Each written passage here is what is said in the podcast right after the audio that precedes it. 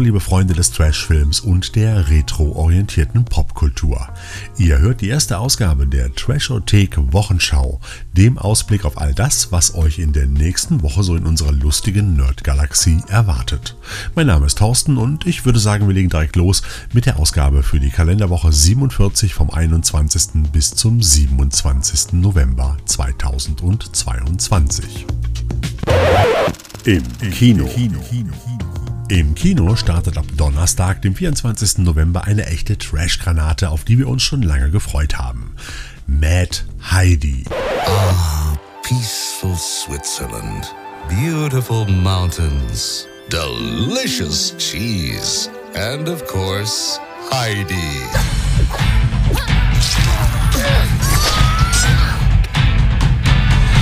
I'm coming for you!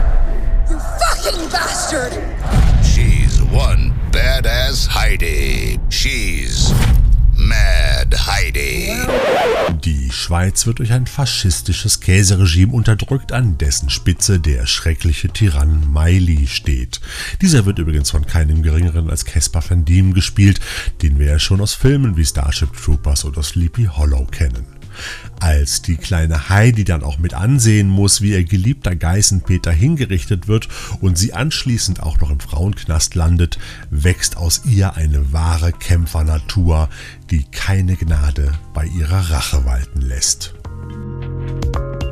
Der erste Swissploitation-Streifen der Filmgeschichte ist auch bisher das erfolgreichste Crowdfunding-Filmprojekt der Schweiz mit mehr als 2700 beteiligten Fans. Da der Film keine große Kinoauswertung hat, müsst ihr schon genau hinschauen, wo er in den nächsten Wochen über die Leinwände flackert. Aber für einen Trash-Fan wäre es bestimmt schade, dieses knallbunte und äh, auch blutige Meisterwerk des schlechten Geschmacks nicht auf der großen Leinwand sehen zu können. Auf Scheibe und im Stream. In der kommenden Woche erscheinen am 24.11. auch gleich zwei große Klassiker in neuer 4K-Abtastung auf Scheibe für euren Player. Zum einen George A. Romeros Klassiker Die Nacht der lebenden Toten, den es unter anderem als Limited Steelbook Edition mit 4K Ultra HD und zwei Blu-rays samt umfangreichem Bonusmaterial geben wird, aber auch in der kostengünstigeren Fassung als Doppel-Blu-ray. Da kostet das Ding glaube ich sogar nur 12 oder 13 Euro. Als zweiten Klassiker bekommen wir Dino De Laurentiis und John Gillermans Version von King Kong in restaurierter Fassung mit Jeff Bridges und Jessica Lang in den Hauptrollen untergeschoben. Und äh, das lassen wir uns doch gerne gefallen, zumal auch diese Veröffentlichung von Studio Kanal über viele Extras verfügt. Des Weiteren erwartet uns auch noch die Blu-ray-Veröffentlichung von PJ, der Gnadenlose, einem harten Thriller aus dem Hause Universal. Witzigerweise führte hier ebenfalls John Gillerman gekonnt die Regie bei diesem späten Vertreter des Film-Noir-Genres. In der Hauptrolle sehen wir keinen geringeren als George Peppard, der es leider nie wirklich in die A-Liga der Hollywood-Stars geschafft hat, obwohl er noch kurz zuvor die Kanonen von Tobruk mit Rock Hudson und als Jim Dolan kam mit Dean Martin und Gene Simmons gedreht hatte. Immerhin durften wir ihn später als John Hannibal Smith, dem Chef des A-Teams, bei seinen unterhaltsamen und bleigeschwängerten Abenteuern beiwohnen. One of the most exciting private eye pictures in years, entitled New Face in Hell. It stars George Papard as PJ Detweiler, I need a bodyguard. I believe it. Gail Honeycutt, gorgeous, dangerous, seductive. I'm right next door. And you know how safe that makes me feel. Hmm. Like I was stark naked on a Greek freighter. Bunt und knallig geht es bei The Time Guardian, Wächter der Zukunft, zur Sache. In diesem bunten 80er Science-Fictioner werden Carrie Fisher und Tom Burlington aus der Zukunft ins Jahre 1988 zurückgeschickt, um die Übernahme der Erde durch Cyborg-Mutationen in der Zukunft zu verhindern. Das kommt uns irgendwie bekannt vor, oder? Ich meine, zumindest lief Drei Jahre zuvor ein Film namens Terminator in den Kinos. Doch wer kann sich nach solchen Werbesprüchen schon noch an andere Filme erinnern? Wenn man von der eigenen Zukunft überrollt wird, gibt es kein Entrinnen. Wir werden nicht nur euch vernichten, sondern auch alle Generationen davor. Time Guardian Wächter der Zukunft kommt als HD-Scheibe im Mediabook von Playon Pictures, ehemals Kochfilms, heraus. Ebenso erwartet euch auch noch eine weitere Fortsetzung von Jeepers Creepers mit dem Zusatztitel Reborn, bei dem kein geringerer als Timo Vururensola, dem Regisseur der beiden Iron Sky Filme, auf dem Regiestuhl gesessen hat. Und in der letzten Woche durften sich die Fans des klassischen Science-Fiction-Films übrigens noch über eine besondere Veröffentlichung freuen. Paramount hat als George Pal Doppelpack die beiden großen Klassiker Kampf der Welten und Der jüngste Tag als 4K Ultra HD und Blu-ray Versionen in einer Collectors Edition mit Artcards, Fotos und Kühlschrankmagneten herausgebracht. Also ich meine, der Schnickschnack ist vielleicht nicht ganz so wichtig, aber diese restaurierten Klassiker in einer neuen Auflösung zu sehen, könnte durchaus interessant sein.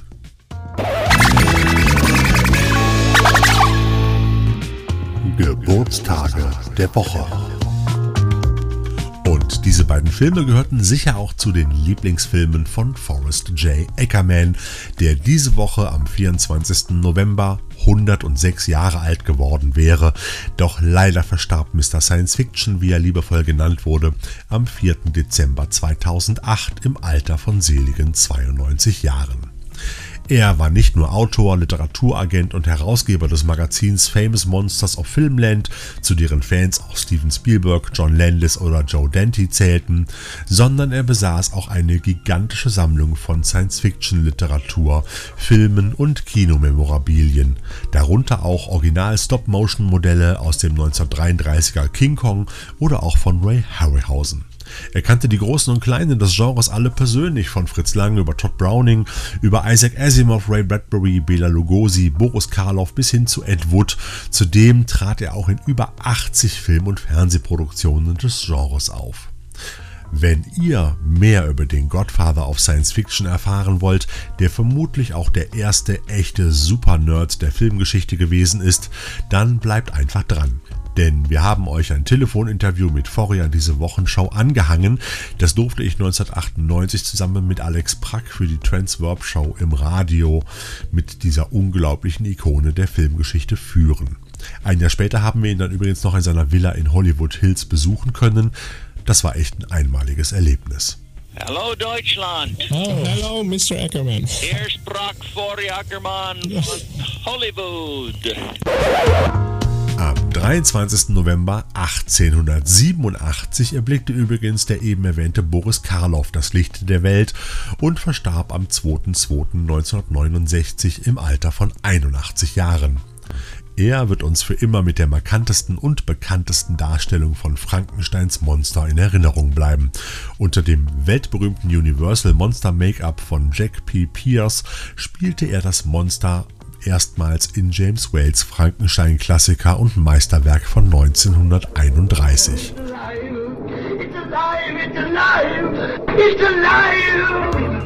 Es folgten in den Jahren darauf noch zwei weitere Auftritte als Monster in Frankensteins Braut und Frankensteins Sohn. Danach hing ihr dieses Monsterkostüm an den Nagel, spielte aber fortan in über 200 Filmen und Fernsehauftritten, meistens düstere Charaktere oder auch andere Monster wie zum Beispiel die Mumie des Imhotep im Universals Monsterklassiker Die Mumie. Und mitten in die Produktion dieser Wochenschau erreicht mich die traurige Nachricht, dass Power Rangers Star Jason David Frank im Alter von nur 49 Jahren verstorben ist. Dies berichten amerikanische Medien unter Berufung auf seinen Manager Justin Hunt. Die Todesursache ist bisher noch nicht bekannt, es gibt allerdings erste Vermutungen, die leider auf einen Suizid hindeuten. Und zwar Jason David Frank vor allem aus der Power Rangers Serie bekannt, die ab Mitte der 90er mit mehr als 145 Folgen auf RTL gelaufen ist. Dort hatte er die Rolle des Tommy Oliver inne, die er auch immer wieder in Specials und weiteren Power Rangers Produktionen annahm. Jason David Frank war professioneller Kämpfer im Mixed Martial Arts und zuletzt stand er noch für den Film Legend of the White Dragon vor der Kamera. Möge er in Frieden ruhen.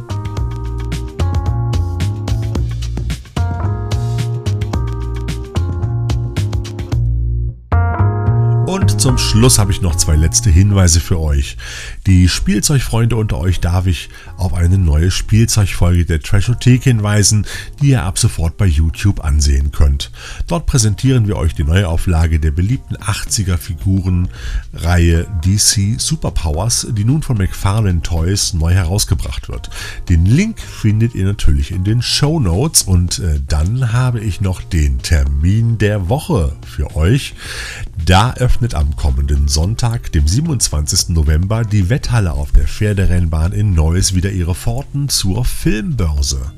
Ab 10 Uhr könnt ihr dort dann eure heimische Filmsammlung aufstocken, also nix wie hin.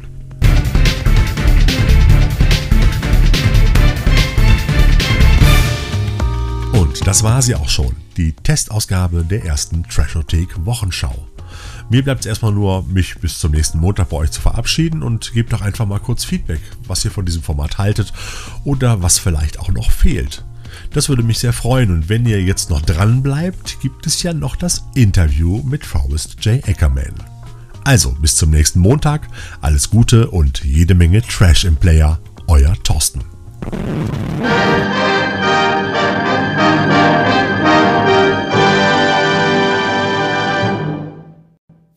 Hallo Deutschland. Oh, hello, Mr. Ackerman. Hier sprach Flori Ackermann von Hollywood.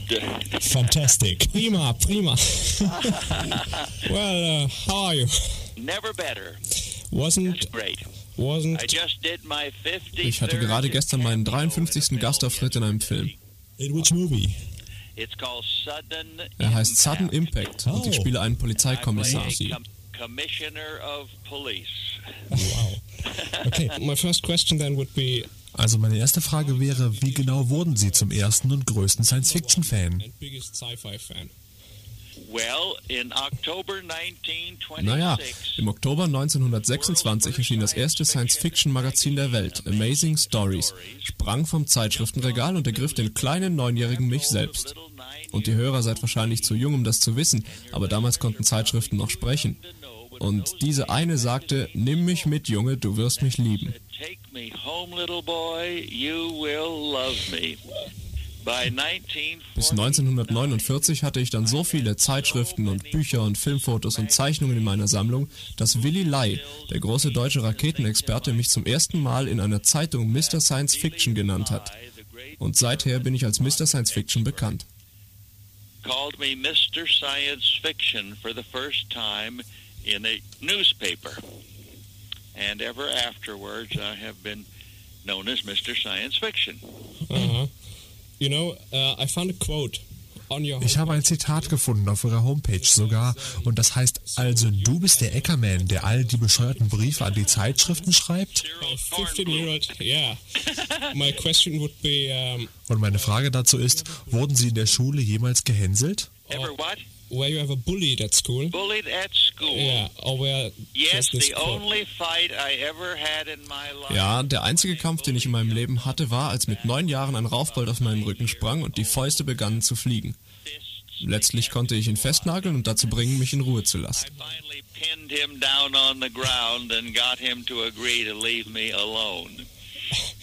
And that was uh, not Und das war nicht wegen Ihrer schrägen Teilnahme an irgendwelchen Science-Fiction-Aktivitäten? No, no. Uh, at school, I was considered. Nein, nein, auf der Schule wurde ich als der Dorftrottel betrachtet. Alle sagten, oh, Forry denkt, die Menschen fliegen zum Mond und es gibt mal sowas wie Fernsehen und Atomkraft. Verrückt, verrückt, niemals passiert.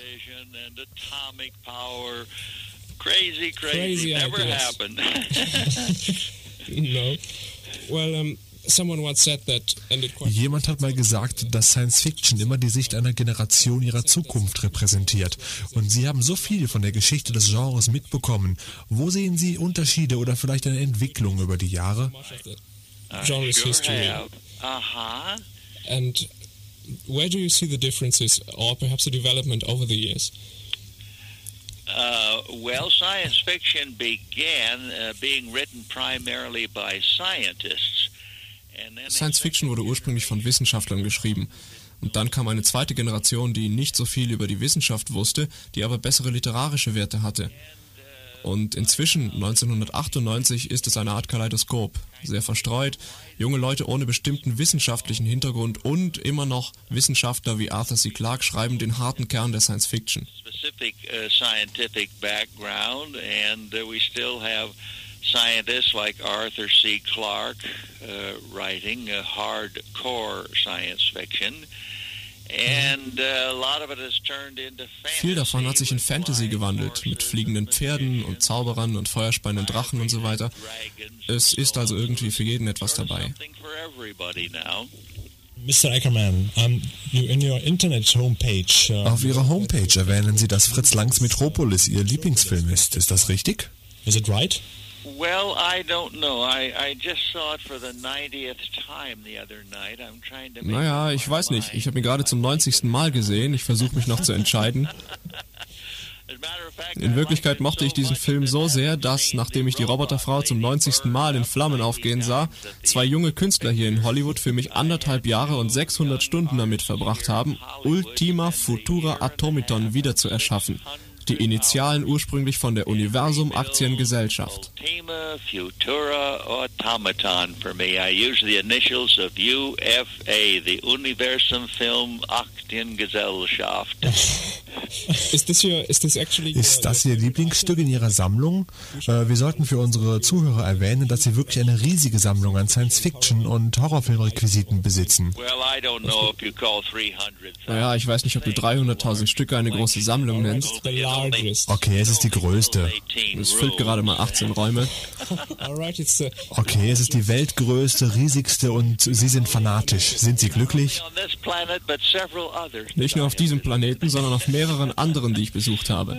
Alright, but now, is it your favorite Aber item? was ist Ihr Lieblingsstück? Sie haben so viele wundervolle Dinge. Mein Freund hier zum Beispiel ist verrückt nach der Originalzeitmaschine aus dem Film. almost going crazy about your um, the original time machine. Oh, well. I tell you, the uh, the Austrian artist Frank Rudolph Paul. Oh, ich kann dir sagen, der österreichische Künstler Frank Rudolf Paul, der das Cover dieses ersten Science-Fiction-Magazins, das ich je sah, gezeichnet hatte, malte es für mich neu. Und statt der ursprünglichen Person zeichnete er mich hinein. Das dürfte wohl mein Favorit sein. Da bin ich selbst 100 Jahre in der Zukunft im Jahr 2026 und statt Amazing Stories lese ich die Amazing Fories. moved it ahead a hundred years to the year 2026, and there I am. Instead of reading amazing stories, it says amazing fories. You just uh, named this uh, Austrian. Sie erwähnten gerade diesen österreichischen Zeichner. Wie kommt es, dass Sie so dicht mit deutscher und österreichischer Science-Fiction verbunden sind? Zum Beispiel weiß ich, äh, dass Sie auch beteiligt waren an der Perry Roden-Serie. were connected to the Perry Roden series. Yes, during I its still beginning, am. so- They are being published here in America once again. Ja, das war ich. Sie wird gerade wieder hier in Amerika veröffentlicht. Naja, mein genetischer Hintergrund ist 50-50 Deutsch-Englisch. Ich hatte eine Tante Tienchen, Christine Engelhorn. Und schon sehr früh fand ich, dass Metropolis und Siegfried und Frau im Mond und Peter Lorre und M alle von demselben Regisseur gemacht wurden, Fritz Lang. Und ich wurde einer seiner Freunde. Frau Immon and Peter Lorre and M were all directed by the same Austrian director, Fritz Lang. Yes. And I became a friend of his. And then my wife, Wendane Mondell. Und dann meine Frau, Wendane Mondell Ackerman, wurde in Frankfurt am Main geboren. Und sie wuchs auf mit Übersetzungen von Edgar Rice Burroughs und verschiedenen amerikanischen Autoren und war begeistert, mich zu treffen und sich in einem Haus mit 50.000 Büchern wiederzufinden. thrilled to, to meet me and find herself in a home with 50,000 books. I suppose you're going to ask me Ich if nehme an, ihr wollt mich fragen, ob ich alle meine Bücher gelesen habe? Ja, ich habe jedes letzte Wort gelesen. Wann immer ich ein neues Buch kriege, schlage ich die letzte Seite auf und lese das letzte Wort. Wow. well, that's that's particularly clever. Yes. But one special question from Metropolis. Uh, Aber eine Frage zu Metropolis. Isaac Asimov hat darüber geschrieben, wie er den Film zusammen mit Ihnen bei der ersten Science Fiction World Convention gesehen hat, 1939. That's right. 1939. 39, yes. Yes, and uh, at this time. Und damals hätten er und andere den Film ausgebuht und gepfiffen. Stimmt das? And hissing at the screen. Is it right? Uh, recall. Hm, das sind Neuigkeiten für mich. Ich kann mich gar nicht mehr daran erinnern. Wir sahen Metropolis und den ersten Vergessene Welt und soweit ich weiß, saßen wir alle in stiller Andacht und großem Applaus danach. Naja, Isaac gibt es nicht mehr, also könnt ihr ihn unglücklicherweise nicht mehr fragen. Check it out with him, unfortunately. Yeah, but he wrote it in a book. Naja, aber er schrieb es in seinem Buch Isaac Asimov über Science Fiction von 1984 in der deutschen Ausgabe. Uh-huh. Yes. So it's. By the way, I'm going to have a, a big. Nebenbei, gerade wird von mir ein dicker 30-Dollar-Schmöker in Deutschland veröffentlicht. It's called Forrest J. Ackerman's World of Science Fiction. Yes, I've seen it. Ja, ich hab's gesehen. Seen it? Yes, last week in a bookshop. Oh, Really? oh, But uh, it's arrived. I'm a poor student, and so I. Aber ich bin ein armer Student, also hatte ich nicht genug Geld, um es zu kaufen. Aber nächste Woche werde ich es anschaffen, ehrlich. gosh. You have you'll have something in your collection that I don't have yet. You know, maybe you should have called it. Vielleicht hätten sie es Forrest J. Ackermans World of Sci-Fi nennen sollen. Das war doch einmal ein Thema, über das Sie und Asimov sich gestritten haben. No, not Asimov. No, no, Ellison, Harlan Ellison. Nein, nicht Asimov, nein, Ellison. Harlan Ellison beschwert sich seit über 40 Jahren, versucht er diese Abkürzung zu zerstören. Nicht gerade sehr erfolgreich, sollte man dazu sagen. Yes. By the way, you you know the uh, German author Kurt Siodmak? I believe he just had. Nebenbei, kennt ihr den deutschen Autor Kurt Siodmak? Ich glaube, er hatte gerade ein großes Filmfestival in Berlin. Er ist 96 Jahre alt und heute Morgen bekam ich ein Fax von ihm. Ich benutze seine berühmte Geschichte Flugport 1 antwortet nicht in einer neuen Anthologie von mir über Zukunftsfilme. Story, Flugport 1 antwortet nicht. Oh, in yes. A, in a new anthology I'm doing called Future Films. Mhm. It's with Hans Albers. Der Film ist mit Hans Albers, oder? Well, there were The movie. four versions. Hans Albers was Yes. in Es gab verschiedene Versionen. Hans Albers war in einer, Konrad Veit in einer anderen, Charles Boyer und Peter Lorre. uh, Peter Lorre. Yes, I know the movie. Ja, ich kenne den Film. Er steht in meiner Videosammlung. Yes. I have 2,000 videocassettes, many of them eight. Ich habe 2000 Videokassetten, viele davon acht Stunden lang. Das sind so ziemlich alle fantastischen Filme, die je gemacht wurden. Now, what really Was mich daran ein bisschen beunruhigt, ist, dass sie wahrscheinlich die meisten Leute getroffen haben, die in diesen Filmen mitgespielt und mitgewirkt haben. In uh, 1951 in as I've Munich, heard, 1951 in Munich, I was in the home of Brigitte Helm. I knew Carl Freund. 1951 war ich in München im Haus von Brigitte Helm. Ich kannte Karl Freund, den Kameramann von Metropolis. Ich war bei ihm zwei Wochen bevor er starb. Ich kannte Peter Lorre und natürlich Fritz Lang. Und ich kannte Boris Karloff und Bela Lugosi und Vincent Price und Ruben Mamoulian, der die Oscar-gekrönte Version von Dr. Jekyll und Mr. Hyde drehte. The Academy Award winning version of Dr. Jekyll and Mr. Hyde. How did you get to know Boris? Wie haben Sie Boris Karloff und Bela Lugosi kennengelernt? Well, uh, Bela Lugosi, I knew the last three years of his life because uh, a young boy. Bela Lugosi kannte ich die letzten drei Jahre seines Lebens, weil ein junger Mann, der in seiner Nachbarschaft wohnte, sich mit ihm anfreundete und mich anrief und fragte, ob ich ihn treffen wollte. Also ging ich ihn besuchen und danach waren wir für drei Jahre beste Freunde. Er war oft hier bei mir im Haus und ich war die 101. Person, die bei seinem Begräbnis an seinem Sarg vorbeiging. The 101st person to pass by his coffin at his funeral. And Boris Karloff, one magic hour, every word that came Und Boris Karloff, für eine magische Stunde hatte ich jedes Wort in seinen Mund gelegt, das er aussprach. Ich schrieb ein Decca-Record-Album mit dem Titel Ein Abend mit Boris Karloff und seinen Freunden und ich war da, als es aufgenommen wurde. Um, did you see the movie? Haben Sie den Film Ed Wood gesehen? Of course I did. I was Ed Wood's literary agent. Natürlich habe ich. Ich war Ed Woods Literaturagent, auch wenn ich in dem Film nicht existiere. Yes. Well, how did you? How Wie fanden Sie die Darstellung der Leute? Well, uh, Bela Lugosi in particular was Bela Lugosi besonders war erstaunlich, dafür wurde ja auch ein Oscar vergeben, nur leider war nichts Realistisches an ihm. Er war ein echter Gentleman, ich habe ihn in drei Jahren nicht so viel wie ein Hell oder Damn sagen hören. Und im Film ließen sie ihn die schrecklichsten, schmutzigen Dinge über Boris Karloff sagen, die, da bin ich mir sicher, nie über seine Lippen gekommen sind. Boris Karloff that I'm sure never left his mouth. He didn't walk with a cane. Uh, they showed a pathetic little funeral with about eight people, and I say I was the 101st to to walk past his coffin. He didn't Er ging the nicht im Stock, sie was zeigten ein jämmerliches Begräbnis mit vielleicht acht Mann und wie gesagt, ich allein war schon der 101. Er hat nicht mit der Riesenkrake gekämpft, dafür gab es ein Stunt-Double. All die Dinge über Lugosi waren sehr unrealistisch. Now, um, By the way, I met Marlene Dietrich when I was 15 years Nebenbei, ich traf Marlene Dietrich, als ich 15 Jahre alt war. Sie machte gerade einen Film, Die blonde Venus, und alle hatten nur Augen für die goldene Göttin des Universums, und der junge Mann ihr gegenüber spielte gerade seine zweite Rolle. Und ich frage mich oft, ob er weitergemacht hat, ob er noch mehr Filme gedreht hat.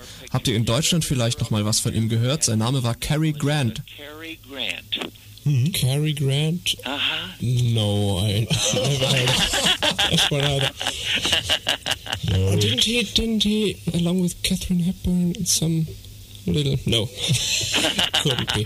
Um, among all the people that you've met, Bei all den Menschen, die Sie getroffen haben, sehe ich, gab es einige, die Sie lieber nicht getroffen hätten. Sie haben eine Liste mit diesen Leuten und ein Name fiel mir auf, und zwar Robert A. Heinlein, der neben anderem auch Starship Troopers geschrieben hat. Was war so negativ an ihm? a Henline, Yes. who, amongst other things, wrote the now also popular Starship Troopers. Yes. Now, um, what was so so Well, negative about He, this? he was one of my. He still is one of my probably top ten favorite authors. Naja, er ist immer noch einer meiner zehn Lieblingsautoren, aber persönlich kamen wir einfach nicht miteinander klar. Wenn ich hoch sagte, sagte er runter. Wenn ich weiß sagte, sagte er schwarz. Wenn ich heiß sagte, sagte er kalt. Und irgendwann sagte ich, hey Bob, wir beide haben unsere Aktivitäten und unsere Fans. Es hat keinen Sinn zu versuchen, uns gegenseitig zu überzeugen. Wir gehen einfach getrennte Wege. you know, trying to convince each other we'll just go our, our separate ways. Well, one day I got a about a five-page furious letter from him. How Eines Tages bekam ich einen fünfseitigen, hasserfüllten Brief von ihm, wie ich es wagen könne, seinen Hugo zu akzeptieren, weil er bei einer World Convention abwesend gewesen sei. Er brauchte ein Jahr, um herauszufinden, dass ich ihn hatte, und einen Monat bevor ich ihn ihm zurückgab, ging ich bleich und zitternd zu meiner Frau und sagte, fängt so Alzheimer an? Ich kann mich gar nicht daran erinnern, Heinleins Hugo zu haben. ever had Heinlein's Hugo. so I called Isaac Asimov and he said, "Oh, Also rief ich Isaac Asimov an und der meinte, oh, sorry, ich kann mich nicht erinnern, aber Robert Block war der Zeremoniemeister, der sollte es wissen. Also kontaktierte ich ihn und er meinte, oh, sorry, ich habe so viele Hugos verteilt, ruf doch mal David Kyle an. Und David Kyle war 6000 Meilen weit weg und tief schlafend in England, aber ich dachte mir, ich mache heute kein Auge zu.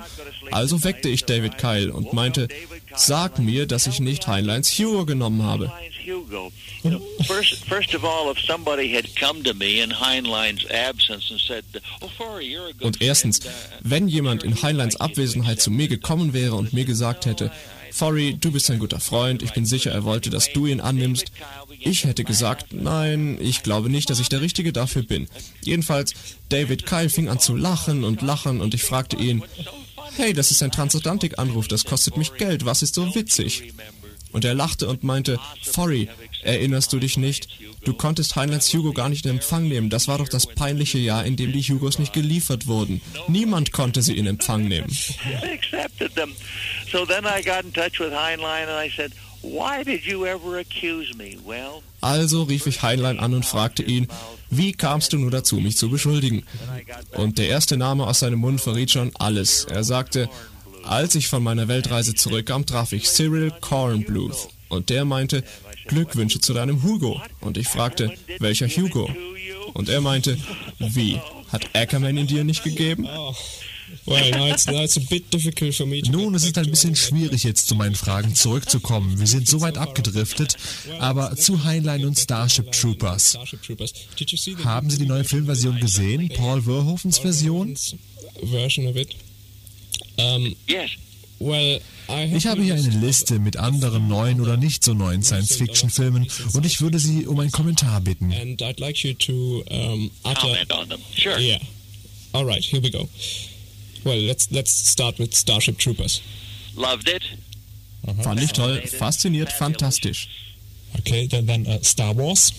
Uh, Star. Oh, oh, you're sure? The oh yes. Uh, Yeah. I I could not believe my eyes. Ja, ich konnte meinen Augen nicht trauen.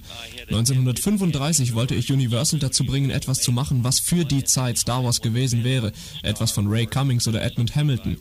Aber der Produzent sagte zu mir, Sohn, das würde 500.000 Dollar kosten, so einen Film zu machen.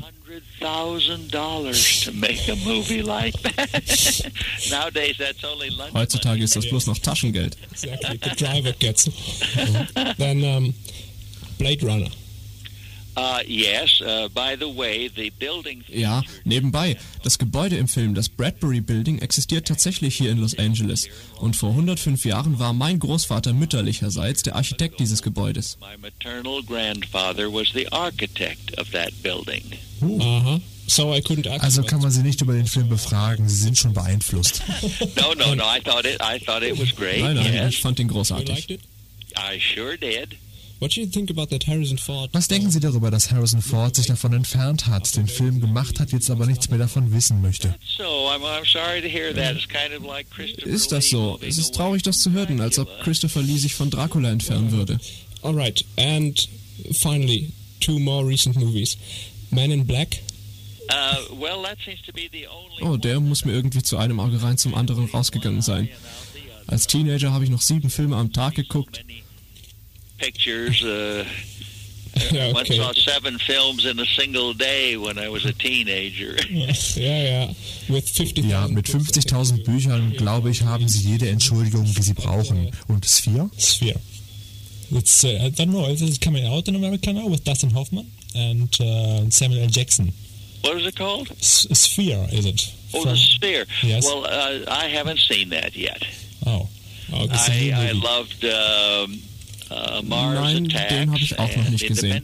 Aber ich mochte Mars Mars Attacks und. Independence Day. You really like Mars Attacks?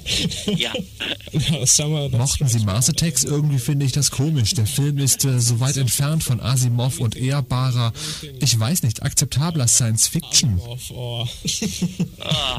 literary, honorable. I don't know what to say. Acceptable science fiction. Another movie you told us that Ein anderer Film, von dem Sie uns eben erzählten, dass Sie einen Gastauftritt hatten in Deep Impact über einen Asteroiden, der auf die Erde stürzt. Können Sie uns darüber was erzählen? it's right in, in, in No, not, no, no sudden impact. Sudden impact. Nein, Sudden Impact. Das ist ein ganz anderer Film. Oh, what's sudden impact? Worum geht es in Sudden Impact? Well, in Germany. n- no, it won't even be out for about six months, and it's not Ach nein, er wird wohl erst in sechs Monaten rauskommen und er ist nicht wirklich fantastisch. Der letzte gute Film mit mir ist Tales of the Ackermenschen und das sind drei Kurzgeschichten in einem Film, wobei ich jede davon einleite. uh, stories in one film in which uh, I introduce each of them. And maybe uh. Und vielleicht das Michael Jackson Video Thriller? Das ist vielleicht der absurdeste Gastauftritt, den Sie gemacht haben.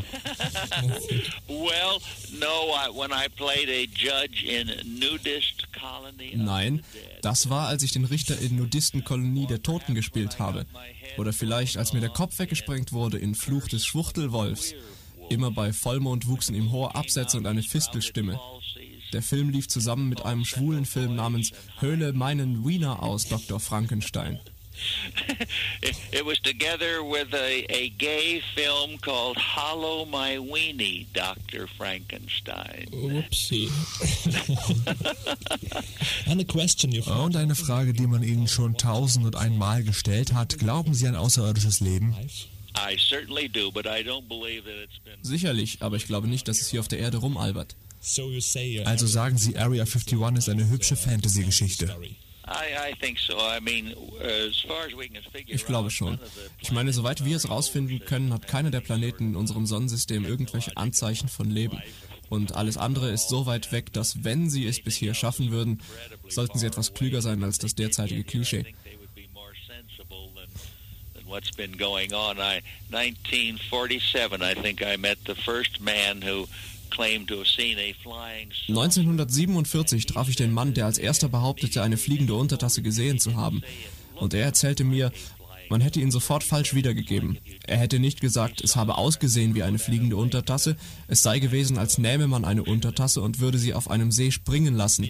Die Bewegung, die sie machen würde. Sofort danach begann jeder fliegende Untertassen zu sehen. Well, ja, das war's, die Zeit, die wir haben. Tut mir leid.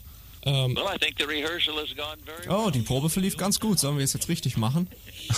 Ja, ja, drück auf Start. Hör zu, Toto und Alex, ich würde gerne Fotos von euch sehen. Nebenbei, erzählt mir von meiner deutschen Edition. Wie sieht sie aus? Wie ist der Titel?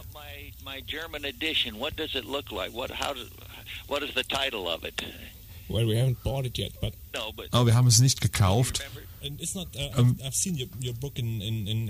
wir haben nur die englische Version gesehen. Bisher habe ich von der deutschen Version nichts gesehen. Aber ist die wirklich geplant?